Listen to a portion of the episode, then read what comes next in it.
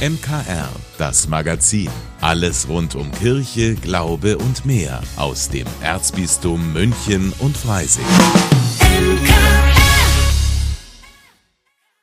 Heute mit Corbinian Bauer.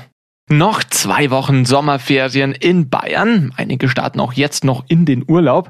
Und Urlaub verbinden viele vor allem mit Entspannen und naja, der Spaß sollte natürlich auch nicht zu kurz kommen. Gute Laune, Sonne, vielleicht der ein oder andere Drink und schon kommt Mann oder Frau vielleicht leichter in Kontakt. Da geht schon mal der ein oder andere Flirt. Aber was ist okay, was tabu? Ursula C. ist Lebens- und Partnerschaftsberaterin im Erzbistum Bamberg und sie sagt, eines sollte auf jeden Fall vorab klar sein. Verletzt man Gefühle von jemand, also vom Partner, von der Partnerin. Es macht ja auch keinen Sinn, in den Urlaub zu gehen und dann irgendwie von vornherein gleich sich gegenseitig Stress zu machen mit dem Urlaubsflirt. Und der Urlaub soll ja auch da sein, die Partnerschaft vielleicht auch wieder ein bisschen zu intensivieren oder sich da miteinander zu freuen und miteinander schöne Dinge zu erleben. Und ein Flirt muss da nicht ausgeschlossen sein, denn wenn der oder die andere nichts dagegen hat, kann es sogar ganz gut tun, auch der Beziehung. Wenn ich weiß, ich verletze die Gefühle von dem anderen nicht, kann es ja auch sein, dass es ganz schön ist, wenn mein Partner merkt, oh, die wird auch noch von anderen attraktiv gefunden. Das kann ja auch was ganz Schönes sein. Voraussetzung ist allerdings, dass man ein großes Vertrauen zueinander hat. Aufpassen heißt aber im Ausland, vor allem außerhalb Europas, denn andere Länder, andere Sitten. Also so eine unverbindliche, ja, ein bisschen Schäkern. Das ist in manchen Kulturen einfach, hat es eine ganz andere Bedeutung. Und da, finde ich, muss man sehr aufpassen, dass man da auch nicht respektlos in dem Gastland rüberkommt. Sonst kann so ein Urlaubsflirt schnell nach hinten losgehen. Und Stress ist doch eigentlich das Letzte, was man im Urlaub brauchen kann. Ursula C. ist Lebens- und Partnerschaftsberaterin im Erzbistum Bamberg und das war sie mit Tipps, was man beim Flirten im Urlaub so beachten sollte. In der neuen Folge seines Podcasts erzählt Pfarrer Schießler, warum ihn ein Zehnjähriger vor kurzem schwer beeindruckt hat und ihm dabei auch noch eine sehr einladende Offenheit in Sachen Religion präsentiert hat. Schießlers Woche. Hier spricht der Pfarrer. Rocco ist kein Hund, diesmal nicht. Rocco ist ein zehnjähriger Bub aus dem Ruppiner Land, also jener historischen Landschaft im Nordwesten Brandenburgs, rund um die Städte Neuruppin, Rheinsberg und Gransee, alles nördlich von Berlin. Rocco fiel mir gleich auf während unseres Ferienlagers in Tirol. Selbstbewusst, eine deutliche Sprache mit einem leichten Berliner Akzent versetzt, umtriebig und an allem interessiert. Er stellt klare und deutliche Fragen und ist immer auf der Suche nach neuen Abenteuern.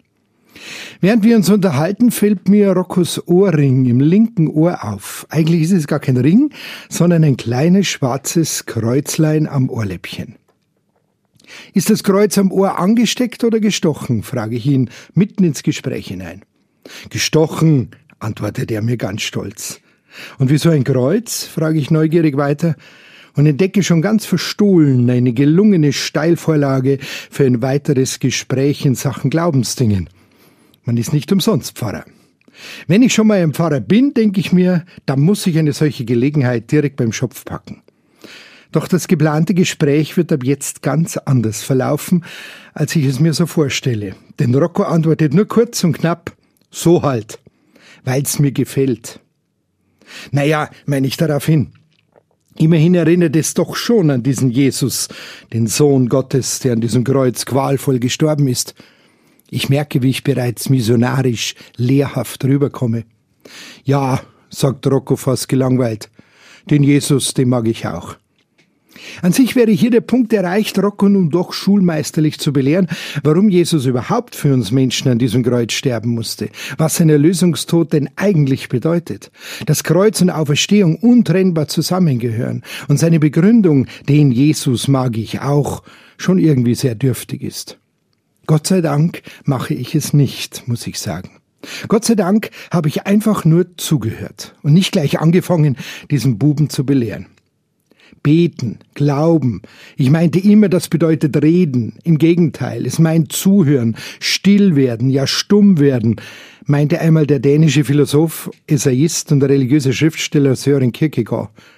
An genau diese tiefe Wahrheit erinnere ich mich in diesem Moment und fange eben nicht an zu lehren, sondern höre einfach nur zu. Bist du getauft? frage ich Rocco. Ja, schon, bejaht er meine Frage kurz. Und wie? frage ich weiter. Was heißt wie? fragt er zurück. Na, katholisch oder evangelisch? frage ich ihn weiter. Na, mit Wasser halt. Haben Sie mir über den Kopf geschüttet, gibt er mir in einem lupenreinen Berliner Slang etwas verwundert zur Antwort und macht dazu die Geste. Das war's dann aber auch schon. Denn seine Kumpels kommen in dem Moment vorbei und nehmen ihn mit zum Trampolinspringen. Da muss er natürlich sofort mit. Er mag das Kreuz. Er mag Jesus, sagt er. Weiß aber nicht, in welcher Konfession er hineingetauft wurde.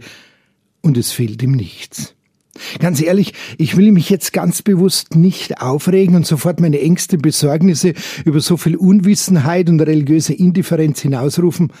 Für wie viele Zeitgenossen wäre ein solches Gespräch wohl der unweigerliche Anstoß zum Schlachtruf für die dringend notwendige Glaubensunterweisung und die erforderliche Glaubensstärkung gewesen. Nicht jetzt, spüre ich. Für Rocco, seine Familie zu Hause, seine Geschwister und sein ganzes Umfeld ist das jetzt für ihn genug. Er weiß, er ist getauft, er mag Jesus, er findet das Kreuz cool und es interessiert mich nicht in dem Moment, wie sein sonstiges Glaubensleben abläuft, wann und wie oft er mal in eine Kirche geht, ob er den Religionsunterricht in der Schule überhaupt besucht, ob zu Hause auch mehr gebetet wird und so vieles mehr. Ich sehe nur einen zehnjährigen Jungen vor mir, der zwar absolut entspannt, aber in keiner Weise bewusst gleichgültig darüber Auskunft gibt, dass er auch ein Christ ist. Man spürt bei ihm eine sehr tiefe Leichtigkeit, fernab von jeglichem religiösen Leistungsdenken. Ist es doch gerade dieses Leistungsdenken, das die Religionen der Welt immer wieder so weit bringt, sich gegenseitig zu verurteilen, zu bekämpfen und so zu leichten Beute für politische und imperialistische Interessen zu werden und sich für deren Karren rein weltlichen Machthungers einspannen zu lassen. Der Moskauer Patriarch Kyrill I. und seine unerträglichen Begründungsphrasen, warum Putins Angriffskrieg gegen die Ukraine so ungeheuer wichtig ist, nämlich um die angeblich gottlose Verwahrlosung durch den Westen zu bekämpfen, ist ein nur allzu präsentes Beispiel dafür. Ganz ehrlich, da fühle ich mich bei Rocco viel, viel wohler. Hier wächst, ohne dass sich jetzt da viel ändern könnte im Moment, ein junger Mensch heran, der hoffentlich einmal gelassener und verständnisvoller die Menschen und ihr religiöses Bewusstsein annehmen und beurteilen wird, als es in früheren Zeiten geschehen ist. Wenn es Rocco gelingt, sich weder religiös noch politisch vom Verführern und Lügnern in dieser Welt aufhetzen zu lassen, hat einmal seine Generation eine wirkliche Chance auf einen tragfähigen Frieden in der Welt. Und wer weiß, vielleicht begegnet er noch anderen religiösen Menschen wie mir, die ihn liebevoll, aufrichtig und stressbefreit Glauben und christliche Werte vermitteln wollen. Auch sein Glaube darf noch lange wachsen und reifen. Eigentlich ein ganzes Leben lang. So wie er als Bub zu einem erwachsenen Menschen heranreifen wird.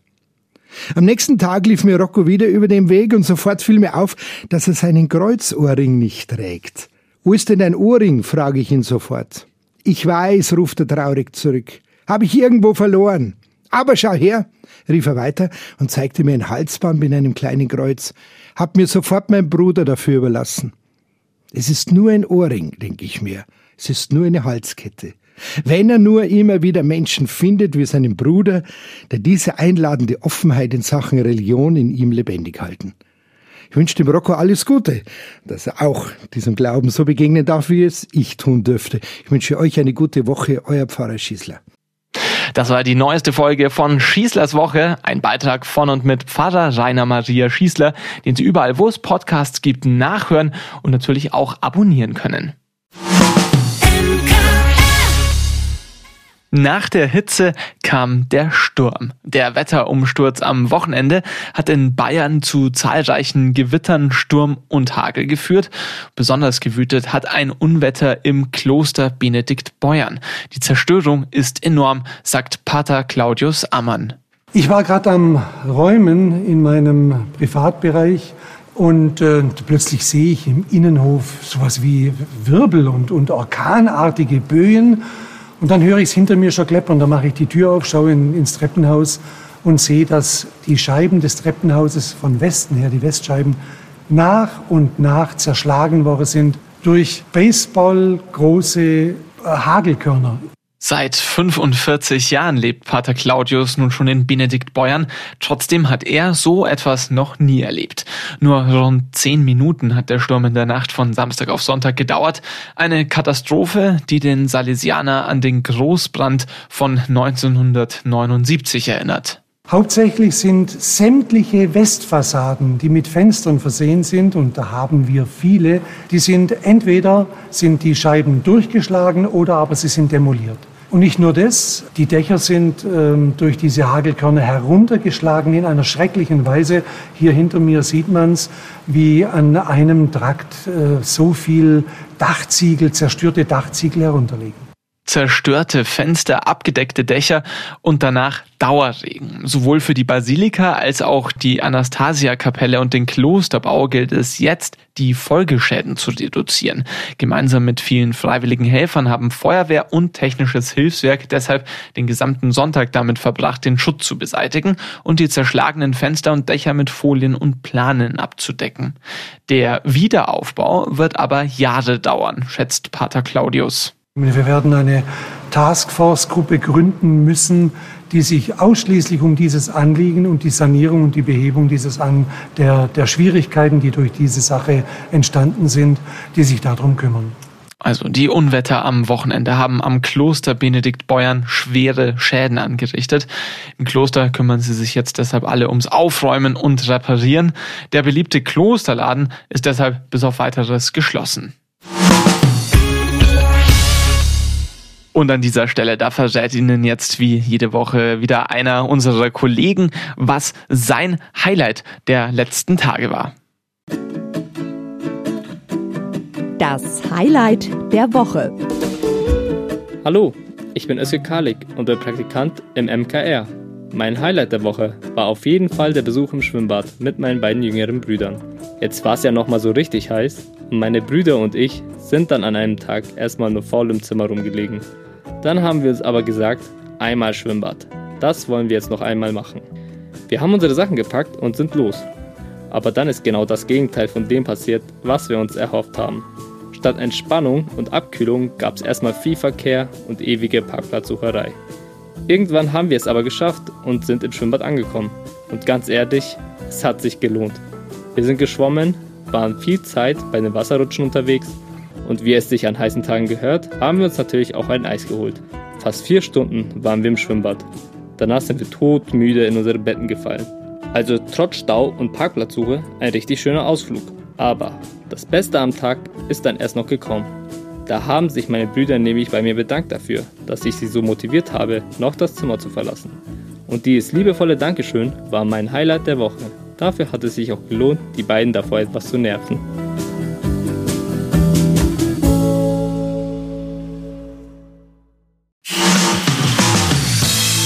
Vielen Dank, dass Sie sich unseren Podcast MKR, das Magazin des Münchner Kirchenradios, angehört haben. Wir freuen uns, wenn Sie unseren Podcast abonnieren und in der Podcast-App Ihrer Wahl bewerten. Am liebsten natürlich mit fünf Sternen. Wir haben auch noch viele andere schöne Podcasts. Diese finden Sie unter münchnerkirchenradio.de und überall, wo es Podcasts gibt. MKR, wir machen Ihren Podcast.